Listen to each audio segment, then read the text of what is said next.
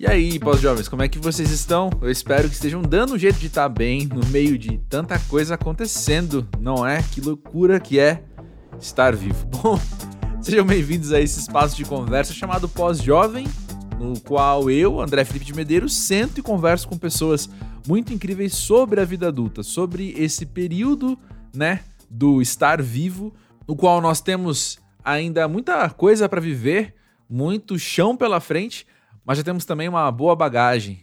E eu já te convido de cara, se você nunca passou por aqui, a seguir o Pós-Jovem na plataforma em que você escuta podcasts e não só isso, dá também uma olhada nos convidados que já sentaram aqui nesse sofá imaginário, nessa mesa de bar metafórica, para falar sobre a vida.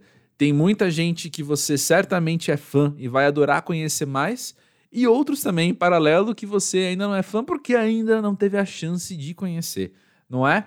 Bom, o convidado da vez certamente se encaixa em um desses dois, dessas duas categorias que eu acabei de descrever, porque ele é um cara assim, que se você tá atento à música feita no Brasil nos últimos 20, 20 e poucos anos, você certamente já esbarrou nele em algum momento, seja nos bastidores como produtor, como compositor, ou como músico ali na frente, em cima do palco, na frente das câmeras, né? Por quê? Porque ele é um cara, assim, que faz de tudo. ele é um cara que já teve diversos projetos diferentes, sendo o mais conhecido deles a banda Cansei de Ser Sexy, que, assim, nos últimos 20 anos é uma das bandas brasileiras que mais tiveram carreira ao redor do globo, né? E a relação dele com a banda hoje não é das melhores.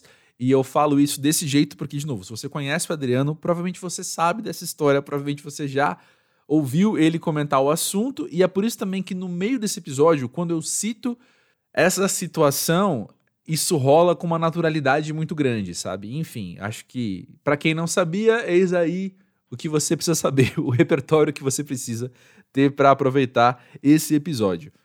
Mas, além disso, ele começa agora, assim, tá no, no, nos primórdios de um novo projeto chamado Fogo Fera, com nossa amiga Thier, um grande beijo pra Thier. Se você não ouviu o episódio com ela aqui do Pós-Jovem, deixa eu procurar o número. É o 89 de agosto de 2021. Olha só, faz um ano exatamente. Então ouve lá se você ainda não escutou, já deixa aí na fila o episódio 89 com a Thier. Enfim, Fogo Fera tá para estrear seu primeiro disco chamado Eu Te Amo, olha que bonito. E ele começa a ser revelado nesta semana, no dia 26 de agosto, e ao longo de cinco semanas então, as suas nove faixas vão surgir por aí. No meio tempo entre a gravação desse episódio e o lançamento, do mesmo eu já ouvi o disco e tá muito bacana. A maneira com que o Adriano descreve ele no primeiro episódio, eu posso, posso afirmar que é muito precisa. é bem isso mesmo, sem spoilers. Mas olha só, junto a esse lançamento vem uma maneira de financiamento coletivo que eles encontraram para viabilizar essa obra, na qual os ouvintes compram cotas do disco. E ela funciona assim: os ouvintes compram cotas do disco e lucram com os royalties, ou seja, com as reproduções nas plataformas de streaming, na mídia e por aí vai. É uma proposta de sociedade mesmo, né? Nós ouvintes viramos sócios. Eu tô lá, eu já comprei minha cota. E isso se faz pela plataforma Toon Traders. Então, para facilitar a tua vida, o que eu vou fazer, na verdade, é deixar uma, um link aqui na descrição desse episódio para uma matéria no Música para Ver, afinal, né?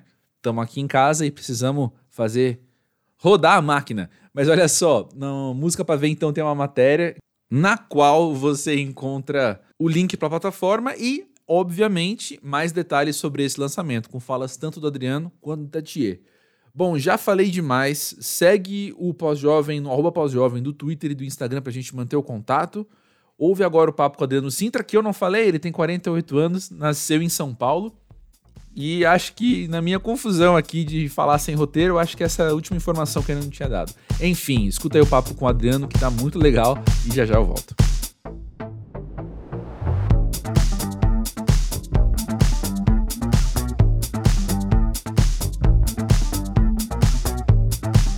Adriano, conta pra gente, pra você, o que é ser pós-jovem? Nossa, é um dia você acordar e ver que você tá com 48 anos, assim. E... Tipo aquele filme do Tom Hanks. É, muito bizarro. Tipo, eu tenho um, eu tenho um projeto que chama Caixa Baixa, que sou eu com uhum. o Carlinhos, o Carlos Dias, que eu tenho desde 2005. E é um, uhum. uma coisa super esporádica, assim, sabe? A gente faz umas coisas, daí fica uns anos sem fazer, volta e faz. Daí a gente começou a fazer de novo, e ele falou, cara, eu vou levar dois amigos meus para gravar, só que você não assusta, tá? Eu falei, por quê? Porque são, são filhas, filhos do, de uma amiga minha. Meu, ele trouxe aqui em casa umas crianças de 18 anos, assim. Na verdade, o menino, porque é, é, são Sim. dois trans. Sim. O menino é, tem 16 anos. E daí eu fiquei falando. Sim. Daí eu pensei, tipo, quantos anos tem a sua mãe? Ah, minha mãe tem 45. Daí eu falei, cara, sua mãe é mais nova que eu. Tipo, puta que Sim. pariu. E daí você começa é. a ver que é, que é tão novo que tudo aquilo que eu vivi e tudo aquilo que eu e o Carlinhos fizemos, eles não têm noção do que, que aconteceu. É, é completamente. Eles nasceram depois novo. de muita coisa feita já, né? Muita coisa. É. Tipo assim, quando eu saí do Cansei, tinha cinco anos, sabe? Tipo, então... Tipo, a pessoa tinha cinco anos, sabe? Tipo assim, foi ontem. Então, assim, é, é, daí você percebe, realmente aconteceu, né? Tipo, é. vai acontecer mais ainda, né? Daqui Exato. a 20 anos, tipo, é foda. E acontece de uma hora para outra, é isso que é foda. É. Porque não. Não é, não é gradual. Sabe? É uma né? coisa que você não tem consciência que aconteceu, é. assim, sabe? Tipo, e uma coisa também que me bateu foi assim: a minha mãe faleceu em 2003. Uhum. Ela tinha 59 anos. Eu tô com 48. Uhum. Daqui a 11 anos eu vou ter a idade que minha mãe tinha quando ela morreu. Daí eu falo, caraca, mano, é muito louco. Tipo, eu já sou velho. Eu nem percebi. Tipo, é eu nem, nem, nem, eu nem me, nem me porto como uma pessoa velha, tá ligado? Tipo, Sim, essa com 48 anos, ela já tinha, sabe, já tava quase se aposentando. Ela tinha dois empregos, sabe? Fez uhum. um monte de coisa na vida e eu tô aqui, mano, tipo, assim, perdido. Tipo, mano. Tipo, olhando os lançamentos da semana. Eu entendo, é. É, tipo isso, sabe? Tipo, assistindo YouTube antes de dormir, sabe? Tipo, puta merda, mano. Tá descrevendo a minha vida também. Mas uma experiência parecida com a sua que eu tive, eu acho que eu já contei isso aqui no podcast alguma vez. Mas eu moro num bairro muito universitário, assim. E aí chegaram vizinhos novos. E eu fui conversar com eles e com os pais deles e me vi conversando com os pais deles, sabe? Que tinham muito mais perto da minha idade do que os meus vizinhos tinham 18. Sim. É, né? É acontece. É a gente achava que nunca ia acontecer e aconteceu, né? Exatamente. Mas eu acho legal também, sabe? Tipo, eu fico olhando para essas crianças pensando, meu, que preguiça. Tudo que elas vão ter que fazer na vida delas, eu já fiz, ufa, que bom, sabe? Tipo, ah, já me livrei de passou. muita coisa. É. é. Já passou, ufa. É, você... Eu dei sorte. Sim. Diante daquela pergunta lúdica e, e obviamente impossível, né? Se você pudesse voltar e fazer tudo de novo, como é que você Nossa, reage? Eu, eu não sei, acho que eu faria tudo diferente para ter uma nova experiência. Perfeito, sabe? perfeito. Porque assim, perfeito. assim, eu já sei como que foi desse jeito. Sabe? Uhum. Uma coisa assim, por exemplo, uma coisa que eu penso que eu me arrependo muito, que eu tive chance de ter feito e não fiz, uhum. foi ter feito uma faculdade. Eu não me formei. Uhum. Eu não me formei. Eu, eu quando eu estava no terceiro colegial, eu só queria fumar maconha e ir pro show, sabe? E ver show de rock. Uhum. E daí, tipo, eu tinha uma melhor amiga que a gente falava assim, meu, e agora? Fudeu, que acabou a faculdade, acabou o colegial, o que, que você vai fazer? Daí a gente assim, vamos olhar aqui no, no, no jornal da FUVEST o que, é mais fácil de entrar. Porque se a gente entrar na USP, também tinha uma coisa assim na minha casa, assim, se você entrar na USP, você ganha um carro. Se você tiver que, se eu tiver que pagar uma faculdade para você, você não vai ganhar carro. Daí eu falei, então eu quero entrar na USP para ganhar um carro e daí eu olhei e falei assim, enfermagem, nove pontos. Eu falei, não, enfermagem não vai rolar, porque eu não gosto de agulha, sangue. Daí letras, ah, vamos fazer letras. Daí eu fui fazer letras, e eu gostava mesmo. Hum. Só que eu não, eu estudei três anos e larguei. Burro, devia ter ido até o fim. Tava, tipo, sabe, quase. Sei, sei, sei. Na época era quatro anos, eu tava estudando japonês. Olha, que interessante. Doideira, não, japonês, o japonês eu fiquei os três anos no primeiro semestre. Eu não conseguia passar. Sim. Tipo, era difícil. Apesar de eu já ter tido, antes de fazer, eu fui fazer japonês, porque eu estudava japonês particular. Uhum. Porque a minha mãe me colocou no inglês com seis anos. Sei. Então, quando, quando eu, sei lá, dez anos depois, eu tinha acabado já. A, a, estudei lá no. Como chama? na União, União Brasil-Estados Unidos, que era aqui hum. no Paraíso. E daí acabou, não tinha mais grau na, na União no, no, na, lá para fazer. Daí eu falei, vou fazer japonês, porque eu fazia karatê, gostava de karatê, falei, ah, vou sim. estudar japonês. E daí quando eu fui fazer a USP, cara, é muito louco, porque apesar de eu já ter tido estudado japonês uns três anos particular, cheguei na USP, só era eu e um monte de japonesa fantasiada de Akira, lembra do, sim, filme Akira, sim, do, sim, do anime, né? Na, anime não, do. Era um gibi lá, como chama? Mangá. É, mangá, era um mangá. E era, era bem naquela época, então era umas japonesas tudo moderna, do Akira, e eu lá, panguão, assim, e as japonesas falavam japonês fluente, porque era tudo de família japonesa, e eu lá no meio. E daí era assim, a professora dava aula para quem já sabia falar japonês, sim, entendeu? Que não sim. era muito meu caso, né? E daí eu não consegui muito evoluir, não mas eu fiz latim, fiz um monte de, de, aula legal lá. E eu me arrependo, isso era uma coisa que eu faria diferente, eu me formaria em letras. Sim. Faz sentido, num primeiro, numa primeira instância, me faz sentido porque a tua relação com o tempo hoje, tendo 48, é muito diferente de quando você tinha 18. Então, um ano hoje, você sabe que passa super ah, rápido, você vai e faz, nossa. acabou, conclui. Mas quando sabe você tem fazendo? 20... Eu tô, eu tô estudando Direito. Eu tô fazendo faculdade agora. Sério? Eu resolvi, aham. Uh -huh.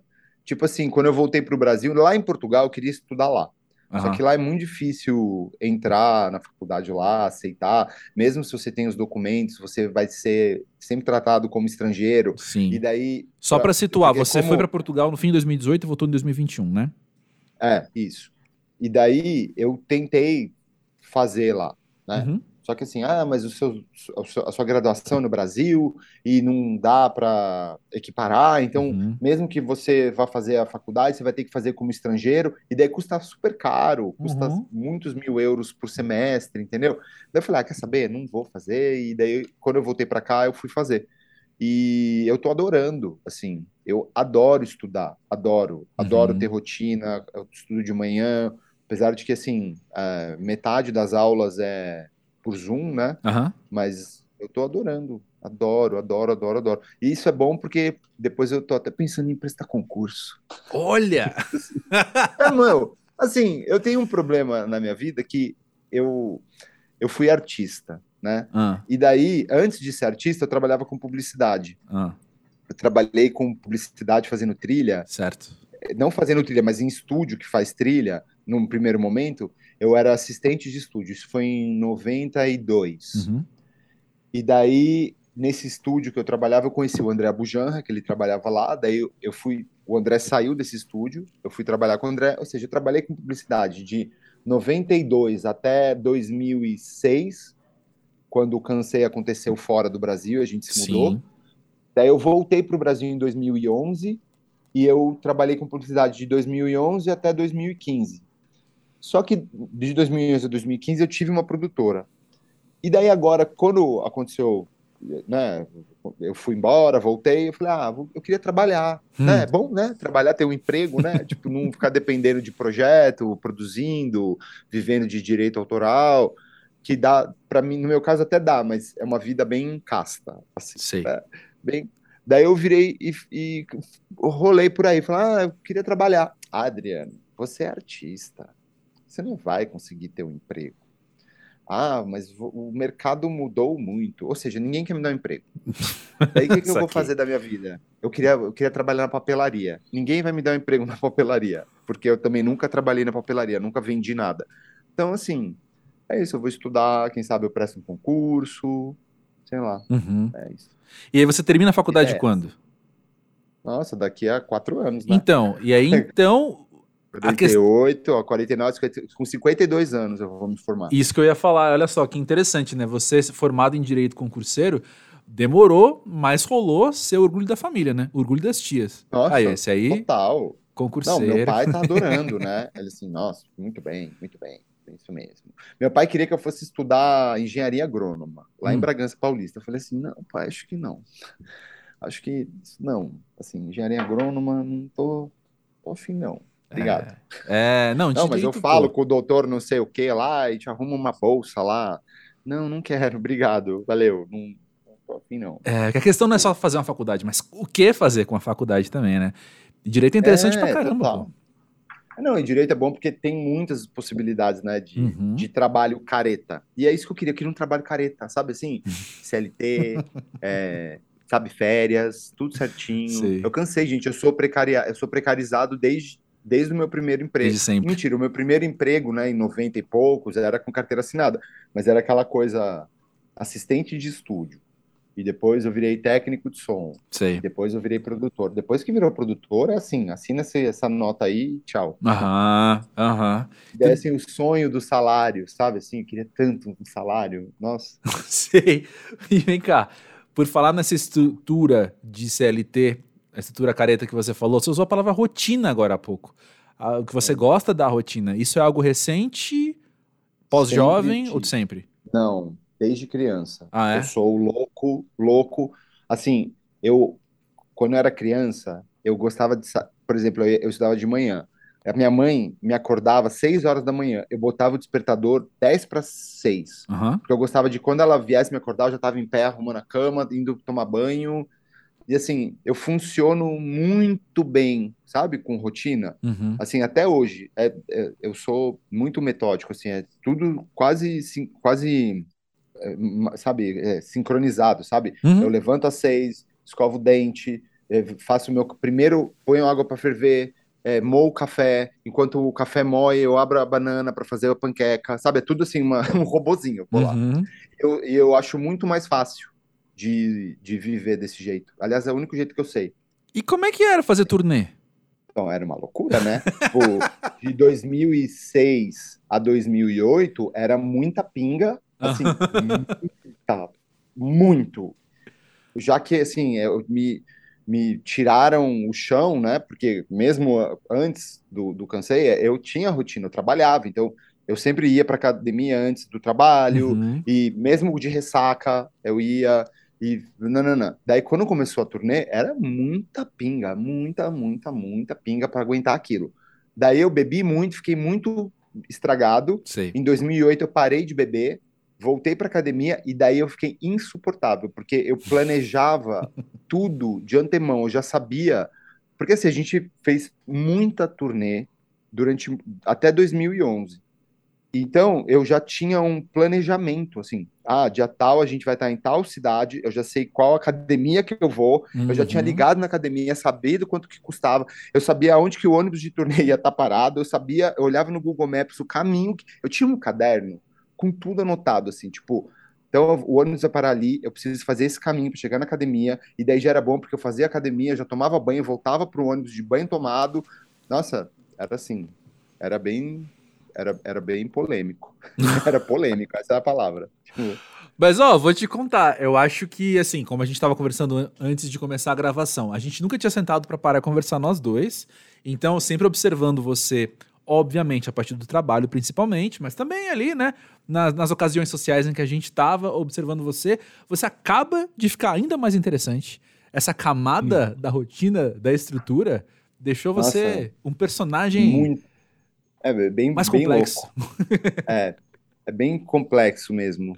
E assim, e daí eu parei de beber total, daí eu voltei a beber em 2013 por um curto período, também não deu certo. Uhum. Ou seja, eu não funciono muito bem bebendo, sabe? Uhum. Porque como eu sou muito obcecado com as coisas metódico, quando eu bebo, eu bebo. Saquei. Quando eu bebo, Saquei. eu bebo. Eu, então, assim, hoje em dia, eu até posso beber. Por exemplo, sei lá, eu tava, eu tava tocando com uma banda que eu era super fã quando eu era jovenzinho, os Pinaps, que eram uhum. a banda de Antônio, da Lê, assim, uma banda clássica, grunge, dos anos 90 de São Paulo, Sim. assim. E, e, eu era muito fã deles, e daí eles me chamaram para tocar. E daí, assim, nos shows do Pinaps era isso: era vamos beber gin tônica, vamos beber gin tônica até dar número 10. Assim. Daí bebia 10 gin tônica, ficava bem louco, mas daí no dia seguinte já não bebia mais. Entendi. Hoje em dia eu tenho essa capacidade de beber só de vez em quando. Sim. Nossa, sabe o que eu tô pensando agora? Quando você fala isso também, né? Você teve a oportunidade de tocar com uma banda que você era muito fã. Muito. Parece também que você, fazendo direito, sendo concurseiro, você tá voltando no tempo fazendo diferente, né? Pois é, eu, eu meio que. Porque assim, eu sou muito privilegiado nesse sentido de que eu. Realizou sonhos, de eu querer né? ter um. É, é, de eu querer ter um emprego e não conseguir ter um emprego, porque o que eu faço é muito específico, é muito nichado. Eu ouvi isso, ai, mas o que você faz é muito nichado. Amor, quando eu fazia publicidade, eu fazia pagode, música clássica. Sim, você fa né? Sim. Você chama as pessoas que sabem tocar aquilo, produz, né? Enfim, mas eu não. Quem fala é, assim não é músico, eu... né? Quem fala que é muito nichado. É, uhum. entendeu? É. Tipo, é. tá bom. É, é, é, é, o que eu faço é muito nichado e eu sou artista. Então eu não vou conseguir um emprego num estúdio de, de, de publicidade, entendeu? Uhum. Eu não preciso ter esse emprego, entendeu? Eu consigo viver fazendo os meus projetinhos aqui e ali, vivendo do meu dinheiro de, de direito autoral. Só que até quando eu vou ficar vivendo desse jeito, entendeu? Sim. Porque eu me sinto quase meio aposentado, sabe? Sim. Tipo, é, é, é, é, é uma vida meio de aposentado, sabe? Tipo, eu fui correr no parque agora, tipo, sabe? Tipo, uhum. eu almocei, eu tava meio agitado, eu falei, ah, vou, vou ali no Ibirapuera correr. Fui lá, uhum. corri, voltei. Daí eu fico pensando, meu, quem que pode fazer isso é. sem estar tá fudido porque tá desempregado e Herdeiros. cagado? Então, falo, ah, né? É. Herdeiro, que não é meu caso também, queria muito ser, nossa, sério. Ai, isso eu queria voltar no tempo e ser herdeiro. Eu também. Pode, é... Tem como ser? Quis esquecer quando crescer herdeiro, exatamente. É minha, herdeiro. Minha vibe. Nossa, do quê? De qualquer coisa. É de qualquer coisa, até de, de bandido, dane-se, porque eu não ia ser, entendeu? Daí a gente vê o que, que faz depois, devolve dinheiro, sei lá, faz um projeto social. Perfeito, pra, perfeito. Pra, né, sei lá. É. E daí, assim, daí eu fiquei pensando, eu falei, meu, eu vou usar esse tempo que eu tenho e fazer uma coisa que eu gosto, que é estudar, uhum. porque eu, eu adoro ler. Eu tenho, assim, um calhamar, olha o que eu preciso ler. Preciso ler isso Ele tá aqui, me mostrando um calha... várias, umas várias folhas. páginas. É para ler amanhã, até amanhã. Então eu vou terminar isso aqui, vou tomar banho, vou sentar, vou ler, anotar. E eu acho meio um, um privilégio, né, poder uhum. fazer isso, sabe? Tipo, pô. Total, total. Queria estar estudando na, na São Francisco? Queria, não tenho condição, porque não tenho mais nem neurônio para tal, né? Imagina, isso eu, eu, pensei, ah, vou prestar Enem. Daí eu comecei a ver as provas, falei, gente, eu não tenho condição Entendo. de fazer essa prova do Enem. Entendo. Entendo Biologia, bem. não lembro nada, química, nada. Matemática ainda você faz lá, se vira nas regras de três, faz lá umas coisas de, de lógica, tudo bem. Mas, porra, é foda. É sim. E olha só, agora há pouco você usou um, um, tempo verbal aí que, na minha concepção, veio carregado até de crise existencial, assim. Mas você estava falando e você falou, eu fui artista. Ah, fui. Por que você foi artista e não é artista? Porque eu acho que na assim, é porque na cabeça das pessoas, para você ser artista, você tem que ser bem sucedido, tá. sabe? Assim, tipo, sabe? É, é, essa concepção que eu fui artista porque eu fui muito bem sucedido com a banda lá, com Cansei, uhum. e eu consegui fazer coisas que muitas pessoas gostariam de ter conseguido fazer. Sim. E eu consegui fazer e eu nunca nem pensei em fazer aquilo. Eu falo assim, eu acho que, que eu meio que parece que eu ganhei na loteria, sabe? Tipo, porque eu tive uma oportunidade de viver uma aventura que muita gente dava um braço para ter total, essa oportunidade, total. entendeu? Uhum. E eu não, não sou mais, eu, não, não, eu nem quero mais, sabe? Tipo, ter esse tipo de movimentação na minha vida mais, sabe? Uhum. Foi, foi bom eu ter tido isso, ter durado uns 10 anos e ter acabado. E é quando eu falo assim que eu fui artista, porque eu fui esse tipo de artista que conseguiu fazer uma coisa que até hoje, 10 anos depois que eu saí da banda, uhum. eu ainda recolho frutos daquilo, entendeu? Justo, sim. Então assim, eu sou muito, muito privilegiado. E até esse, esse projeto novo que eu tenho com a Tia, né, o Fogo Fera, eu brinco muito que, tipo, o meu objetivo de vida é ter um repertório que toque na Alfa FM, uhum. sabe? Sabe assim, músicas clássicas para todo sempre. Sabe? Isso, para tipo, quem não é de São Paulo, Alfa FM é aquela rádio que toca os grandes sucessos dos anos 80. Sucesso, é, é, sucessos toca... atemporais. Assim. Isso, isso, isso. É, é aquela famosa rádio que toca música de rádio. Você liga, tá tocando uma música, tá tocando, Eu sei lá, amo. xadê. É, eu amo também. A minha mãe escutava isso o tempo todo. E é uma. E assim, engraçado que o Cansei meio. Tem músicas do Cansei que meio que entraram, apesar de não tocar na Alfa FM, tocam na Alfa FM do mundo. Entendeu? Sei, então, assim, sabe? Tipo assim, meu, eu ganho bastante dinheiro de, de execução de música em rádio porque o Cansei virou meio uma coisa indie clássica, assim, sabe? Sim, sim. Então sim, eu tive sim. muita sorte disso acontecer na minha vida, É. sabe? Tipo, porra, faz 10 anos e até hoje toco um monte no rádio, na Suécia, Uhum. sabe? No Japão. Então, assim, é- é- é- eu sou muito sortudo, mano. Não, sensacional. E isso tende a crescer, na verdade, né? Porque cada vez mais as pessoas que estão tomando as decisões nessas emissoras são quem viveu o, o Cansei de Ser É, Sexy ali num, num lugar de memória afetiva hoje, né? Então, considera é. muito clássico. E quer passar isso pra Pois frente. é, exatamente. E, e que bom, assim, eu Que fico bom. muito feliz, assim. E, e esse projeto meu com a Thier são músicas meio nessa pegada, sabe? Tipo, Sim. clássicos atemporais, assim. Sim. Tipo, não tem nada moderninho do momento, Uhum. mas ao mesmo tempo são canções com, sabe, que podiam ter sido feitas nos anos 80, no final dos anos 70, ou nos anos 90, nos anos 2000, ou ontem, sabe? Sim. Assim, é bem pretencioso falar isso, né? Mas é como eu me sinto. É, eu, eu fico É frustrado. minha cabeça. Não, concordo. Eu fico frustrado porque ninguém me vazou nada ainda, né? Mas tudo bem, eu tô aqui. Ah, eu te mando, pai. aqui Eu aguentando. O, o SoundCloud. O SoundCloud. Tinha me fofocando essas coisas e eu sem um linkzinho, mas tudo bem. Promessa tá, agora tá gravado, promessa é dívida. Mas olha só, você É. foi artista no olhar do outro, né? Mas na tua experiência em primeira pessoa, você tá aí criando, você tá aí com um projeto novo pra estrear. Sim, sim, sim, sim. Eu sou. Quando me perguntam, ah, qual a sua profissão? Eu falo compositor. Boa, boa. que é o que eu mais gosto de fazer. Eu gosto de mais do que do que produzir disco, fazer show. O que eu mais gosto de fazer é sentar e fazer música. E é o que eu sempre fiz desde pequeno, assim, tipo, eu comecei a tocar piano quando eu tinha oito anos. Uhum. Eu era bem problema, criança bem louca, bem problemática. Aí ia pro assim? inglês, ia pro piano. Não, inglês, ia para o psicólogo. Até os 10 anos de idade, eu, é verdade, até os 10 anos eu ia para o psicólogo três, quatro vezes por semana. Saquei. E eu só parei de ir no psicólogo quando eu comecei a tocar piano. Hum. Depois que eu comecei a tocar piano, minha mãe falou: Ai, depois que você tocou piano, você, você ficou bom. Você ficou bom, adoro esse jeito que ela fala. Você ficou bom depois que tocou piano. E daí, tocar piano, desde que eu comecei a tocar piano, eu, eu criava minhas próprias musiquinhas. Eu tinha um caderninho que eu escrevia minhas, minhas melodiazinhas, não sei o quê, gravava numas fitinhas cassete. E eu sempre gostei muito de fazer isso. Então, assim, é, artista, compositor, assim, eu gosto de, de, de pensar que eu sou, Uhum, sabe? Tipo, uhum. é o que eu mais gosto de fazer. E Justo. é legal porque quando você conhece um parceiro que dá certo, é muito legal. Tipo, de criar junto, escrever música junto. Uhum. É, eu, eu gosto bastante. Com certeza. Bom, é que você tá falando, vamos dar nome aos bois. Tá falando da Thier com Fogo Fera. Da Thier, eu já, já fiz muita música com a Bárbara Ohana, Sim, ou que é Hearts. é, o Hearts, mas já fiz, fiz bastante música. Ela, ela tem um disco aí, Bárbara Ohana, que a gente gravou antes dele para Portugal.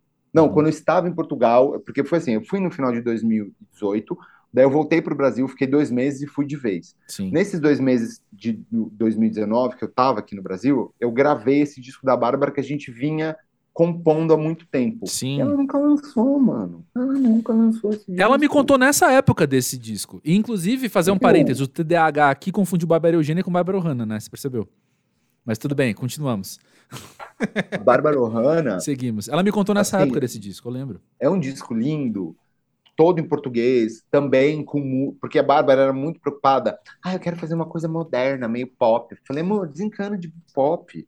Pop são várias coisas, mas desencana desse pop radiofônico importado. Sim. Vamos fazer. compor música no piano. Assim, fazer música no piano, gravar a voz, e daí a gente chama um baterista, chama um baixista, foi super legal, foi o Bubu que é, Uhum.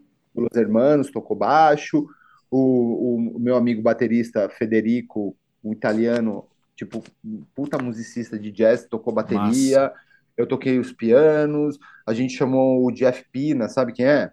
O Jeff Jeff, Pina, o Jeff Pina, ele toca com a Ana Vitória, Sim, o tocava... do violão, guitarra. Meu, Uhum. é, eu acho o Jeff um gênio, assim. E a gente boníssima. Um grande beijo pro Jeff. Boníssima, nossa, tipo, nossa, sabe? Só gente legal, assim. Uhum. Gravamos lá no, no Red Bull. Mano, e a menina não lançou até hoje.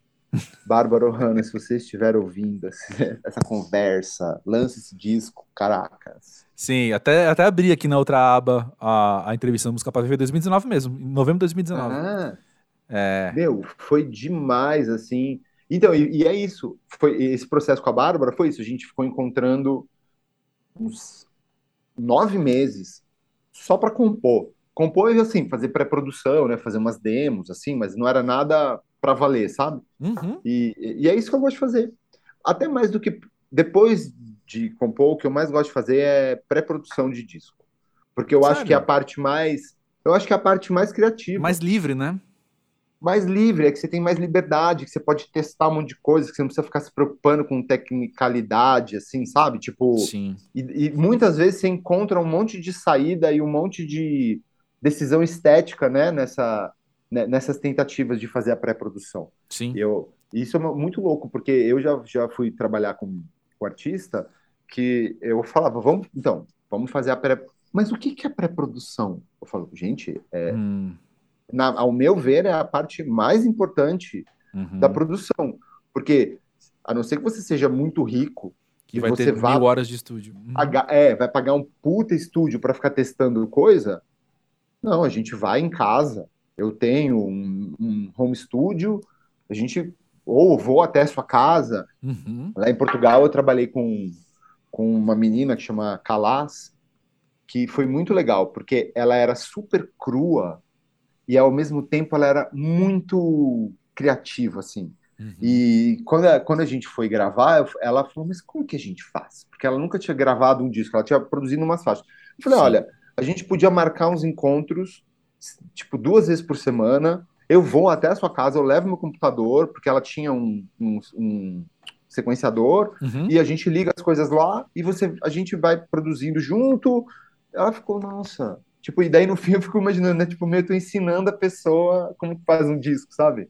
Uhum. E, é, é, e, é, isso, cara. Tipo, né? Eu acho que a pré-produção é, é, o principal, assim. Porque depois você vai gravar o disco, já tá quase tudo decidido. Você não vai ficar perdendo tempo, gastando dinheiro, né? Tipo, Sim. tentando achar uma solução para um negócio. Sim, e olha só, tem uma pergunta que eu faço de vez em quando aqui no Pós-Jovem, dentro disso que a gente está conversando também, que eu, obviamente, longe de mim tentar responder por você, mas eu consigo vislumbrar a, a potência da tua resposta. Que é a seguinte: eu, eu costumo perguntar para as pessoas, né? Na, na idade pós-jovem, o quanto que você escolhe bem com quem você vai trabalhar. E você é uma pessoa que tra traz aí diversas parcerias ao longo da vida e também Sim. parcerias que, que não te fizeram bem, né? Por ah, isso que eu digo que aí vem uma, uma, uma intensidade na tua resposta que eu que eu, eu acho que isso é, é, é, é um milagre do pós-jovem, né? Que você vai ficando velho, você vai ficando. Você aprende um pouco, espero, né? Uhum. Assim, a intenção é essa, né? Tipo, o é, objetivo, né? o sonho. É, é, é, aprender a, a entender sabe? Porque uhum. é, é, muito difícil quando você está lá, quando você está desenvolvendo aquela situação ou está fazendo qualquer coisa, é muito difícil. Até isso é aquela coisa da filosofia, esqueci o nome do velho que escreveu, do velho que escreveu isso. velho que escreveu. Que é, ele, é, tipo, é um texto que eu li na aula de filosofia que falava que o tempo é como se fosse a espinha dorsal de um animal em movimento e você está né, em cima dessa espinha. Então você não entende uhum. o que está acontecendo. Você precisaria é sair. Deleuze que falou isso? Não, não lembro.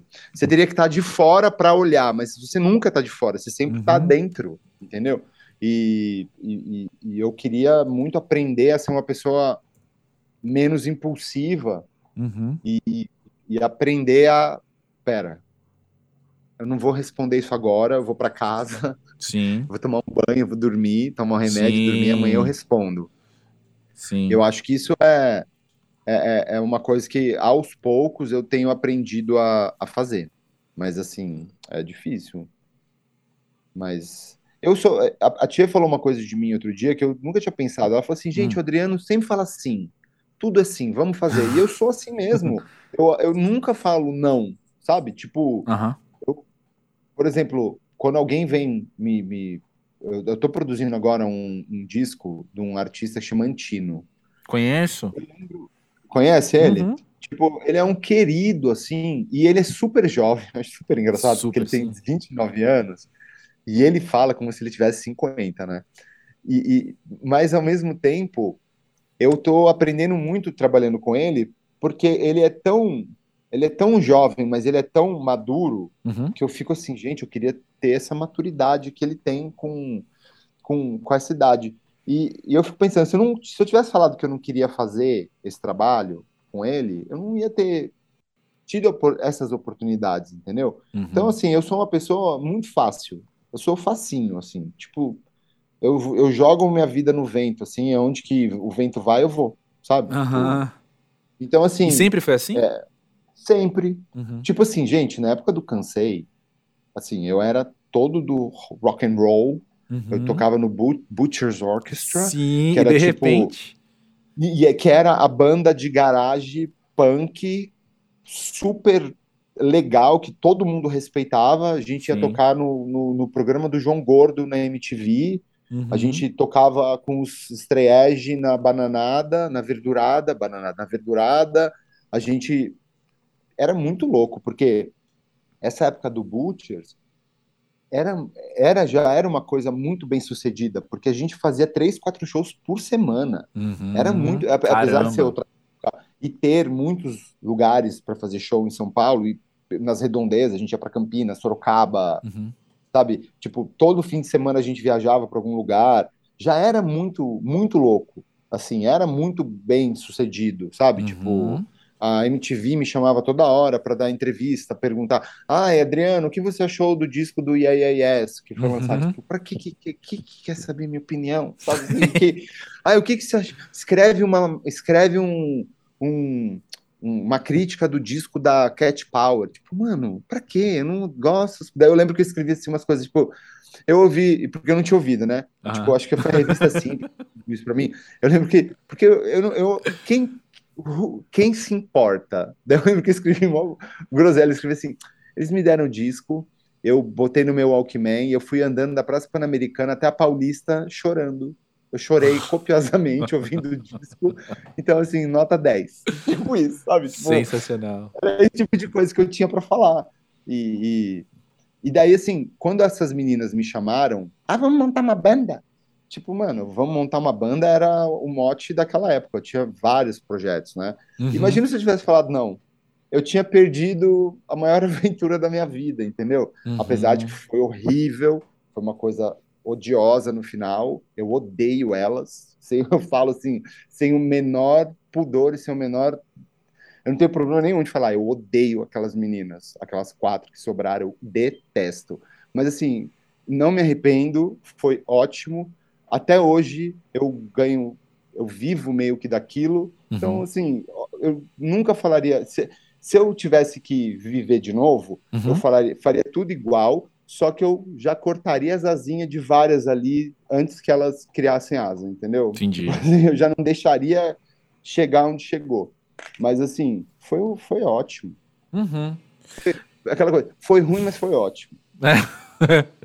Mas é também aquela, aquela grande, sei lá, posta força na barra de querer tirar a lição das uhum. coisas, mas também tem aquilo, a gente é sempre a gente é sempre relembrado, né, Adriano, que que que nada é perfeito, sabe? Tudo, é, a maior aventura da tua exatamente. vida vai ter umas é, coisas horríveis assim, junto, sabe?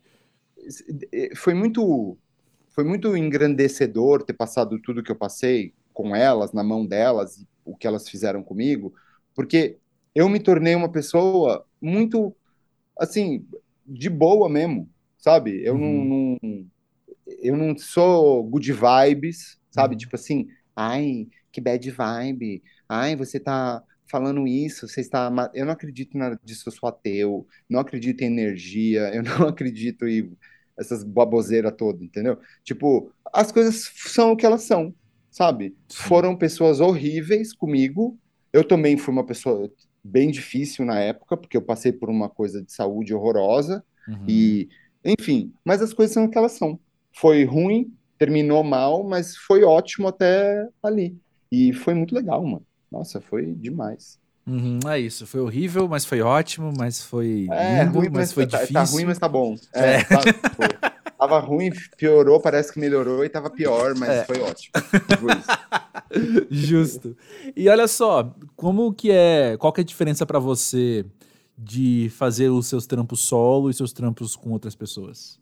Hoje, né? Ah, cara, eu faço meu trampo solo porque eu hoje em dia eu tenho um pouco de preguiça de ficar envolvendo muita gente. Uhum. Eu vou falar uma coisa bem polêmica. Eu odeio homem cantando. Odeio, assim, eu odeio, eu não, não gosto. Eu ia te chamar sabe? agora para produzir meu disco, Adriano. Não, mas eu, eu produzo. Eu, eu falo, esse, esse Antino, que ele tá. Eu, Sim, é verdade. Eu falo para ele assim: Meu, suas músicas são muito boas. Por que, que você não chama uma mulher para cantar? tipo, vamos arrumar uma cantora. Porque Cara, eu, eu não gosto de, da voz, de timbre. Tem alguns homens, por exemplo, David Bowie. Gente, eu amo David Bowie. Eu nasci ouvindo David Bowie. Eu vou morrer ouvindo David Bowie. O dia que ele morreu, eu realmente fiquei triste. Sim, sim. O Lou Reed, claro que sim. Ozzy Osbourne, claro que sim. Mas atualmente não tem um cantor que eu fale, uau, que foda, entendeu? Uhum. Não tem, cara. Não tenho. E daí, assim, eu lanço minhas coisas porque eu gosto das minhas músicas e eu lanço para eu mesmo ouvir, tá ligado? Mas eu queria ter uma parceira mulher que eu escrevesse essas músicas. Eu tô falando assim, que eu queria fazer essas músicas e dar pra alguém cantar. Uhum. Tipo, mas eu queria ter uma parceira para fazer essas músicas e botar ela para cantar. Uhum. Entendeu? Então, assim, eu tenho várias, né? Tipo, a Marina, do Madrid, tô fazendo uhum. um monte de coisa uhum. com ela é, a Thier também, né? O Caixa Baixa, tem as meninas lá do Caixa Baixa, mas... As é, duas Bárbaras já citadas hoje. As, as Bárbara, entendeu? Tipo... Então, assim, eu amo o, mulher cantando. É, eu acho muito mais... mais é, é, verdadeiro, sabe? Uhum. Eu acho uhum. que hoje em dia homem tá num né, tudo que a gente vive, assim, essa coisa identitária, é muito. Gente, homem já foi. Tipo, sabe, é tanto privilégio, é, é vem de um lugar.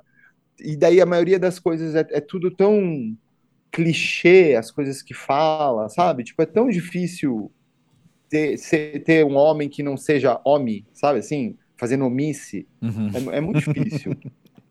tipo assim, o Carlinhos do Caixa Baixa, eu gosto dele cantando. Eu gosto, porque ele é um cara assim bem bem de verdade, assim, bem hum.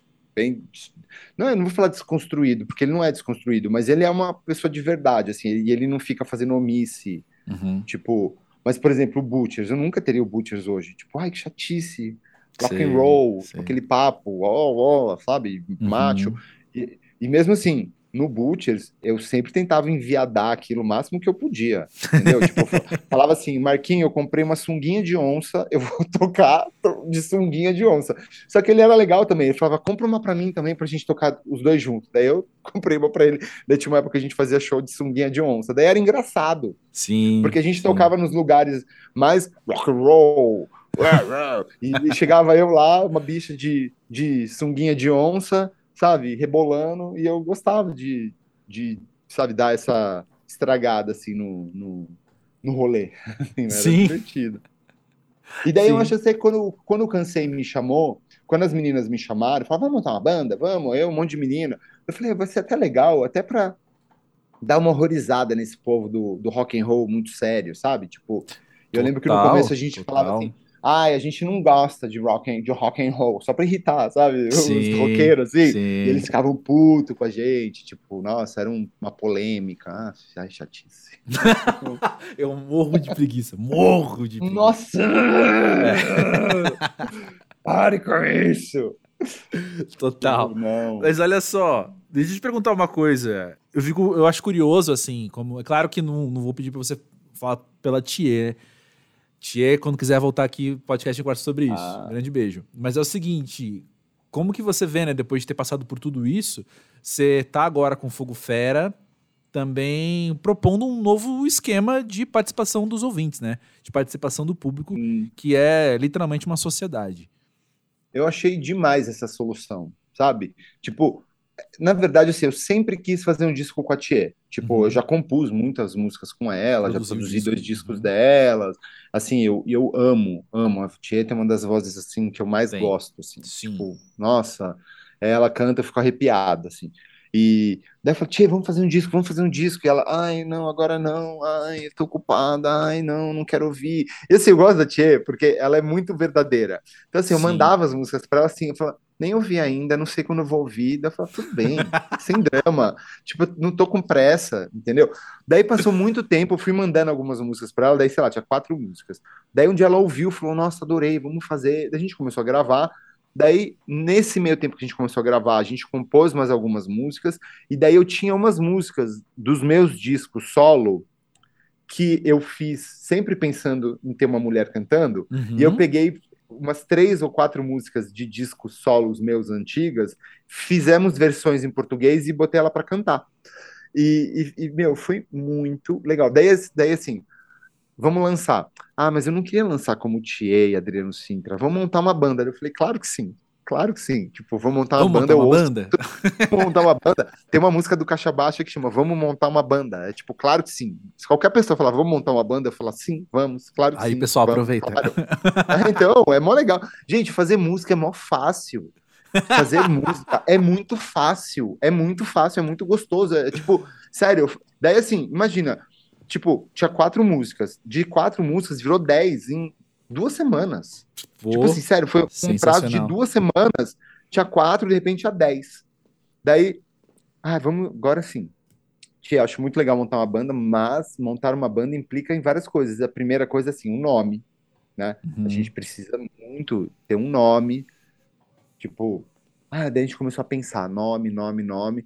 E daí eu, lá em Portugal, eu produzi o disco de um menino, que nem é mais um menino, deve ter uns 20, ou vai à praia, vai à praia, desculpa, não lembro quantos anos você tem, mas ele é novo. Jovem, jovem, jovem.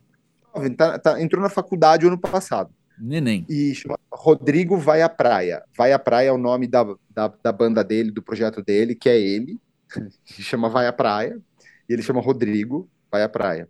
E, meu, ele é um gênio, assim, é um gênio. O menino é um gênio. É, ele escreve. É, é, é um, eu vou falar uma palavra que eu não gosto. Ele é um poeta. Assim, é, sério. Ele escreve sim. coisa que, tipo, eu lia e tinha vontade de chorar. Assim, falava, isso é tão filosófico, tão profundo, isso é tão foda.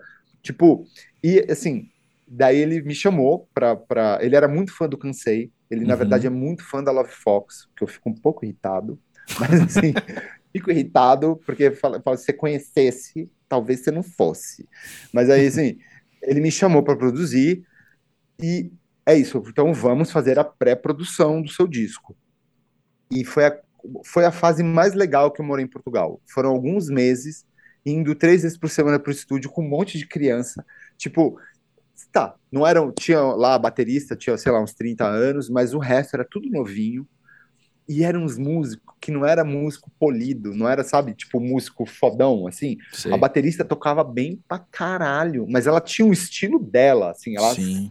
é igual Pô, melhor eu, ainda? Eu, é, sabe assim, eu toco baixo, mas por exemplo, se você me, me der uma partitura e falar acompanha aqui, eu vou começar a chorar. E foi exatamente isso que aconteceu no disco do Marcelo Genesi. A gente estava lá no Rio, o Cassinho anotou umas, umas letras lá, falou, toca aí. Eu falei, não, eu não sei, eu não sei, eu não sou assim, eu não, não sou músico assim. Eu, se você me der, é, é, eu boto meu fone, eu gravo uma coisa linda. Mas para acompanhar, eu não sou bom, eu sei tocar as coisas que eu faço. E essa banda do Vai à Praia era isso, eles sabiam tocar aquele rolê deles, uhum. cara, foi maravilhoso, maravilhoso. Eu, tipo assim, tinha orgasmo, sabe? Tipo, no ensaio, uhum. de falar, cara, como é legal, como, tipo, todo, todo adolescente tinha que montar uma banda e interagir socialmente, assim, sabe? Nesse, né, né, né nessa troca artística e, e de, de, de, tesão, sabe? Que é ter uma banda. E daí, assim, por que eu tô falando vai à praia? Que eu tava na esteira correndo, há uns meses atrás, e daí entrou essa música chamada Fogo Fera, que é uma música do Vai à Praia. Sim. E daí eu falei, cara, Fogo Fera, esse nome é maravilhoso. Tipo, é o nome da banda, Fogo Fera. Daí eu, eu mandei pra Tia, né? Mandei o uhum. um recado pra Tia e a Tia fez aquele negocinho lá, ficou azul. e não respondeu.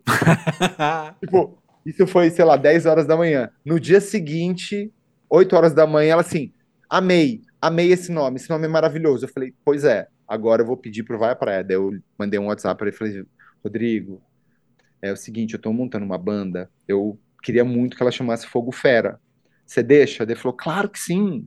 Só deu o heads up. Então, uhum. toda, toda, toda entrevista que eu dou, eu falo dele. E eu também acho que todo mundo devia ouvir o disco dele, que é muito bom, cara. É muito bom. É, é, é muito profundo e, ao mesmo tempo, é, é, é muito juven, juvenilmente tosco, sabe? Assim, é, é uhum. é punk, é muito foda. Uhum. É muito foda. Ele é maravilhoso. Maravilhoso, quero ouvir. Vamos eu não, ouvir, não conheço. Vai à praia. Vamos ouvir sim, é. vamos ouvir sim. Para acabar então, Adriano Sintra, o que que Sintra. você tem curtido escutar para pegar, né, na, na, no bonde aí do Vai à Praia? O que, que você Cara, hoje em dia? Eu sou, então, eu escuto as mesmas coisas que eu sempre escutei, uhum. tipo assim, é, New Order, Pat Smith, Sonic Youth, e as coisas que eu, que eu gravei, tipo Vai à Praia, essas coisas, é tudo é, é, é essas coisas que têm uma memória afetiva para mim, sabe? De Sim. quando eu era mais novo, são os discos que eu comprei. E coisa nova, é até difícil eu falar alguma coisa, porque eu não, eu ouço bastante coisa nova, mas eu não guardo o nome de nada, sabe? Assim, ah. eu tenho fases. Assim, eu tenho fases, sabe? Tipo, sei lá, é, uma semana eu fico ouvindo o mesmo disco na academia de um artista novo, e daí na outra semana já esqueci, já mudou, já é outra coisa. Eu não sei nem dizer. Eu tô até procurando meu celular para ver se eu, se eu colo, sabe? Assim, deixa eu abrir meu Spotify e ver. Mas é, eu não, não tenho. Eu não tenho essa. Eu não sou um pesquisador de música, sabe? Tipo assim, que uhum. fica. Que fica. E isso, até quando eu vou produzir disco, é, é, é meio complicado, porque as pessoas ficam falando, ah, você ouviu tal coisa? Eu falo, não, não, não ouvi, tipo, não conheço, sabe assim, não, não, não ouvi. Ah, eu ouvi, por exemplo, agora, e é uma coisa que eu fiz, tipo, que é, uma, é um duo lá de Portugal que chama Fado Bicha, que é hum. maravilhoso, eles estiveram aqui no Brasil, mas eu não pude porque eu peguei Covid. tipo assim, não ia no show espalhar Covid, e eu tava ouvindo o disco deles, que eles lançaram agora, o Fado Bicho, tem até uma música que eu fiz com eles, que eu compus com eles, eu, e eles não me avisaram. Ah. Eu fiquei puto. Tipo assim, eu compus essa música com eles lá em Portugal, e o disco saiu, e eles vieram pra cá, eu acho que eles iam tocar no show a música, pra eu ver, sabe? Só que eu não fui no show. Ah. E daí eu não soube, eu, eu descobri outro dia que, que lançou. Daí eu fiquei feliz, falei, ah, que demais. Então, mais uma experiência legal aí que você é, Você teve no, no... É, meu, assim, foi muito legal ter ido para Portugal, porque eu conheci pessoas muito legais. Eu já tinha amigos muito legais lá. O João Pombeiro, nominadamente, como se diz em Portugal, nominada, nominadamente, o João Pombeiro e a Nádia Schilling, que são um casal. O João Pombeiro, ele fazia os gráficos daquele programa que chamava Bruno Aleixo, sim, Portugal, sim, você sim, sabe? Sim. Ele uhum. era que fazia animação do Bruno Aleixo, nananã. E eu conheci o João num show do Cansei em Coimbra em 2008. Porque a gente falava tanto do Bruno Aleixo, que quando a gente foi tocar em Portugal, o Bruno Aleixo foi no show. E a gente ficou amigo deles. E eu fiquei muito amigo de, desse João Pombeiro, que é um puta artista gráfico, que faz animações. Ele faz. ele É que assim, coisas de Portugal que aqui ninguém conhece, mas que é maravilhoso. Tem um show de humor que chama Uma Néspera no Cu. Hum. E, e é um bando de humorista que eles faziam meio uma improvisação ao vivo no palco e o João Pombeiro fazia meio que uma animação ao vivo, era tipo muito maravilhoso. E a Nadia Schilling, que é mulher dele, é uma puta cantora, compositora, e eu também ajudei a fazer a pré-produção do disco dela lá. Uhum. É, porque ela meio que se autoproduz, mas eu participei ativamente no processo de, de construir os arranjos. Assim, composição não, porque ela é uma compositora isso é uma coisa que todo mundo devia ouvir também. Na, Nadia Schilling, com S-C-H-I-L-L-I-N-G. E ela é muito. Ela faz as músicas mais tristes do mundo. Assim. Gosto. Triste. Triste, triste, sabe? Triste. Assim, Sim. De, de, você ouvir e você querer deitar na cama e dar uma choradinha, assim. e, e daí, esses dois anos e meio em Portugal também foi uma aventura muito louca, porque eu produzi o disco do Vai à Praia, eu produzi o disco da Calas, que é irmã do Vai à Praia, hum. eu produzi três discos do meu ex-namorado, que chama Luiz da Riviera, que é um puta artista plástico também, que grava, que, que, que fazia música, uhum. e eu ajudei ele a produzir três discos, eu produzi, ajudei na produção do disco da Nadia Schilling, foi, tipo, muito legal. Pô. Apesar de ter sido horrível também minha experiência lá, de muita xenofobia, Sei. coisas assim horrorosas que ninguém nunca me contou que aconteciam lá, uhum. foi maravilhoso porque eu tive a chance de, sabe, de trabalhar em seis discos lá. Foi muito legal. Pô, eu, sensacional. É, é demais. E também me fez ter vontade de voltar a escrever em português. Uhum, sabe? Tipo, uhum. o Vai à Praia é todo em português. é muito engraçado se ouvir música em português de Portugal, porque, é. assim, o jeito que eles rimam as coisas é, é muito legal, assim. Uhum. E é, para mim foi uma puta inspiração, tanto que desde que eu voltei, quando eu tava lá em Portugal, eu lancei um EP em inglês ainda, e depois, quando eu vim para cá, eu só comecei a compor em português. Mas... E eu tô. É demais, nossa, puta nossa, língua linda. Gosto. Assim. Exato, também eu. Gosto, gosto também, é demais. E é muito louco você. Por mais de que eu, eu é, é, muito engraçado, né? Porque muita gente fala assim, ah, quando você compõe em inglês, você não precisa falar nada. Ô, oh, meu amor, claro que você precisa falar. Eu, é, é, é, é, tipo assim, sabe? Tipo, ai, você tá se escondendo, ou, sabe? Uhum. Ai, as pessoas escrevem em inglês ruim. Tipo, não, desculpa, eu, eu escrevo coisas confessionais e, e eu tô me comunicando. Uhum. E, e, mesmo as minhas letras em inglês, elas têm mensagem, elas, né? Não tô uhum. falando, né? mesa, cadeira, chuveiro, TV, uhum. uh, ha, rock and roll. Tipo, não é assim, né? Uhum. E, só que é muito louco quando você canta em português e as pessoas ouvem, é, é, é muito louco o jeito que comunica com as pessoas, assim. Sim. Né? Tipo, é direto, assim, pá, na cara, é muito mais legal. Pô, maravilhoso. Maravilhoso também saber que a gente está concluindo aqui um episódio cheio de dicas. Muito todo bem. mundo, espero que todo mundo tenha anotado as coisinhas Anota direitinho. Aí. Vai e... ouvir música portuguesa, é mó legal. Vamos, e vamos ouvir Fogo Fera assim que sair também. Sim, Mas... sim, eu vou, eu vou te mandar, ó, Tieto, vou mandar o link do SoundCloud pra ele. Fechou, fechou.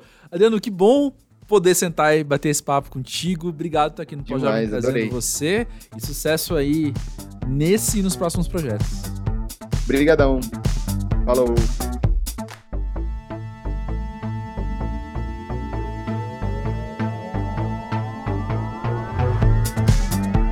É, meus amigos, e aí? Se você pudesse voltar no tempo, você viveria tudo de novo ou não? Ou viveria, ou faria tudo diferente? Gostei muito disso que o Adriano falou, e isso acho que ficou um pouco na minha cabeça aí nesse, nesses últimos tempos, né? Eu acho que há uma beleza muito natural dessa. Como é que chama? Essa dinâmica, né? De que você só se dá conta de como deveria ter vivido depois de você ter passado pelas coisas, né? A gente só aprende a viver vivendo. que droga, que difícil, né? Mas é bom também que quanto mais informação a gente conseguir coletar no meio do caminho, né? Mais a gente ouve as experiências dos outros, melhor a gente consegue aprender, mais a gente consegue aprender sem errar, inclusive, né? A gente pode fazer melhores escolhas. Estamos aí para isso, pessoal. Estamos aqui para isso. Eu espero que a experiência de ter ouvido o Adriano falar sobre a vida dele tenha te feito bem, como fez para mim, né?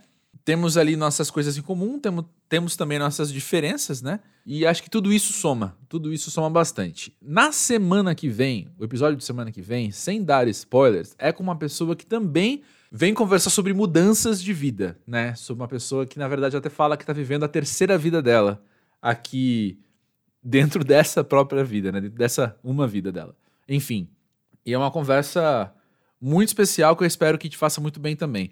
Antes dela, na quinta-feira agora, eu vou tentar lançar um daqueles episódios especiais no formato monólogo, que já saíram dois, inclusive, e o pessoal curtiu bastante. Se você não gostou, se pronuncia, porque todo mundo se pronunciou, curtiu muito e pediu mais. E aí uma amiga minha me desafiou com um tema aí que eu achei muito complicado de dizer e eu tô enrolando. Já faz assim um mês. Mas eu vou tentar agora, então, na quinta-feira, soltar isso de uma vez. Eu até fiz uma pesquisa, enfim, você vai entender quando sair. Se não der agora, vai pra semana que vem. Tamo aí, tamo junto. Enfim, lembra de seguir o Pós-Jovem na plataforma que você escuta. Gente, é o seguinte, rapidamente falando, Pós-Jovem é um projeto independente que precisa do envolvimento né, das pessoas para conseguir se manter bem. E enquanto eu não tô aqui vendendo cota também de participação na sociedade, eu digo que a maneira com que você faz isso é seguindo o Pós-Jovem na plataforma que você escuta, é recomendando para os outros, é seguindo o arroba Pós-Jovem do Twitter e do Instagram e interagindo lá nas contas para o podcast chegar em mais gente, beleza? Tá fazendo bem para você, vai fazer bem para mais gente também. Né não? É isso então, é nós. Grande beijo, valeu aí pela moral, a gente se vê nos próximos dias.